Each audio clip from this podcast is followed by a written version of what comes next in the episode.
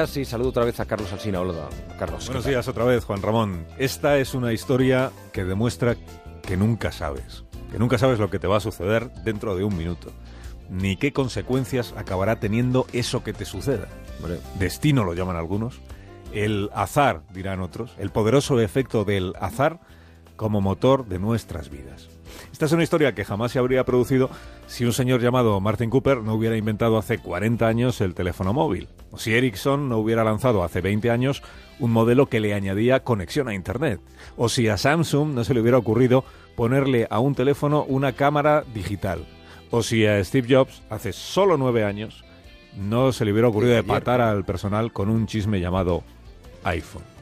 Bueno, y sobre todo esta historia jamás se habría producido si no hubiera ladrones descuideros en la jerga especializada, o sea, tipos rápidos, de vista, de manos, que si dejas un momento tu teléfono móvil en la mesa del restaurante para ojear la carta, cuando te quieres dar cuenta, ya te lo han mandado. Matt Stopera, el, el feliz protagonista de esta historia, es un poco descuidado. Hace dos años fue a cenar a su restaurante favorito en Nueva York y le birlaron el iPhone, con su agenda de contactos, sus conversaciones de WhatsApp, sus fotos el primero quiso pensar que lo había extraviado, dijo algún buen samaritano me lo devolverá.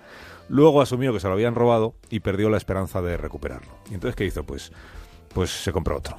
Del mismo modelo, de la misma marca, del mismo todo.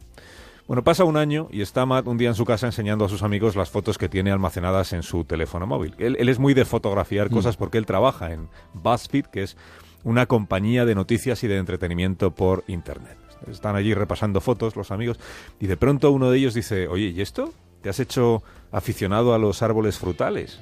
Y Matt le dice, perdona, que no entiendo qué estás diciendo. Dice, sí, esta foto.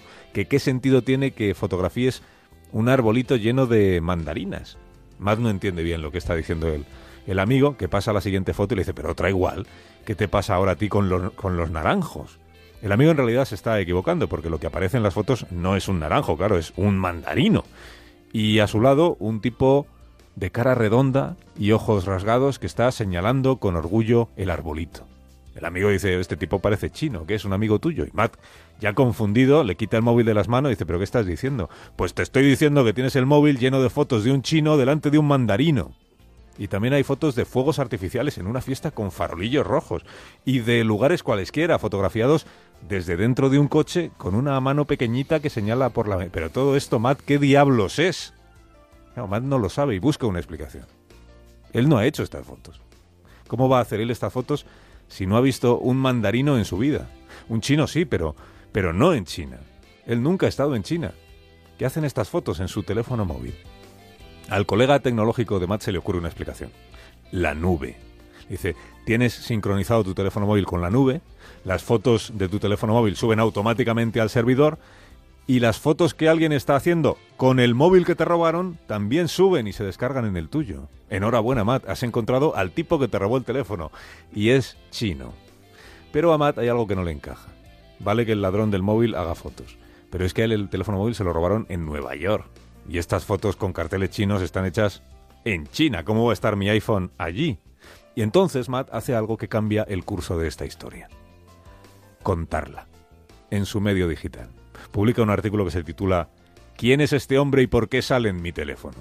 Y el artículo es un enorme éxito, miles y miles y miles de lectores. La historia se hace viral. Y a Matt empiezan a escribirle en Twitter lectores que residen en China, que le dicen, estamos contigo, vamos a encontrar al señor mandarinas.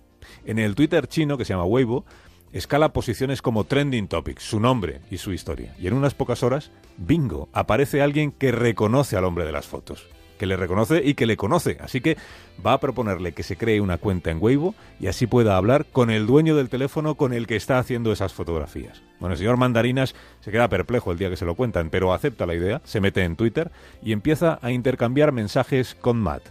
Mensajes públicos es el comienzo de una bonita relación. Un comienzo transmitido a todo el que esté interesado en esta pareja. Oye, se caen simpáticos, bromean, conversan como pueden, ayudándose de traductores automáticos, porque ni Matt habla chino, ni su hermano naranja, que así es como le bautizan los usuarios de la red, sabe una palabra de inglés. Sus seguidores, que son de repente varios cientos de miles, les animan a que se conozcan personalmente, incluso a que se besen el día que eso suceda. Y llega la invitación formal el hermano naranja le dice a Matt que le invita a conocer su casa y su familia. Meizhou se llama la pequeña localidad donde él reside. Pequeña porque solo tiene cuatro millones y medio de habitantes. Bueno, para entonces Matt ya va notando que se ha convertido para el público chino en una celebridad. Al subirse al último avión que lo lleva de Pekín a Shantou, lo confirma porque una pasajera se le acerca y le dice, oye, tú eres Matt. Y él le dice, pues sí.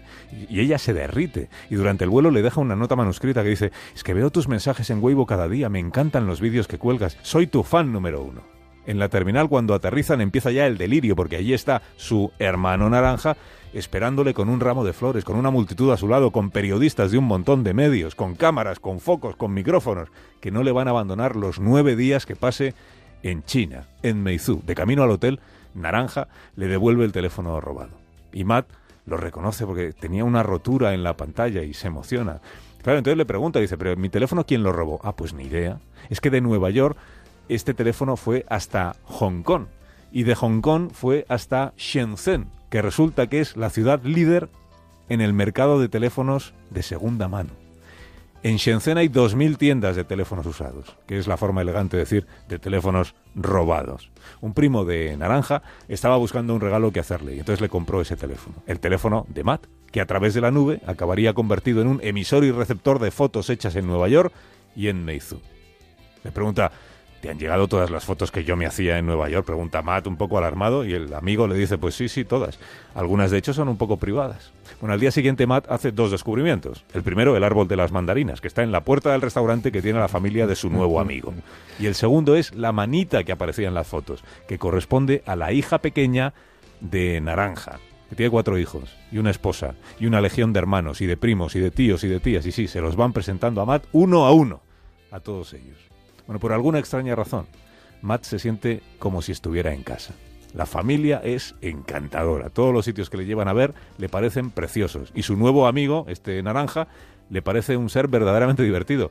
Y también muy sincero, porque el único día que la prensa les deja tranquilos se lo lleva a rendir tributo a sus antepasados y le cuenta ya de amigo a amigo cómo de dolorosa fue su juventud, cómo perdió a sus padres en el plazo de unas pocas semanas a los dos. Y, y de repente ya son amigos íntimos. Matt no diría que estén enamorados, pero casi. Lo suyo es esto que llaman un bromance. Amigos tan cercanos, tan cercanos, que casi parecen novios. Y por eso el día que a Matt le toca volver a subirse al avión de regreso a casa, rompe a llorar. Como un crío. Como un hombre. Como un amigo.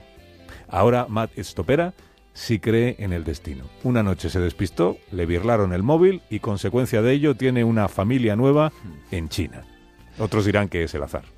El poderoso efecto que las casualidades tienen en nuestras vidas. Nunca sabes, Juan Ramón, qué te va a suceder dentro de un minuto. Esa es una de las sales, de las pimientas de la radio, precisamente. Gracias, Carlos. Hasta mañana a partir de las seis. Hasta mañana, Juanra.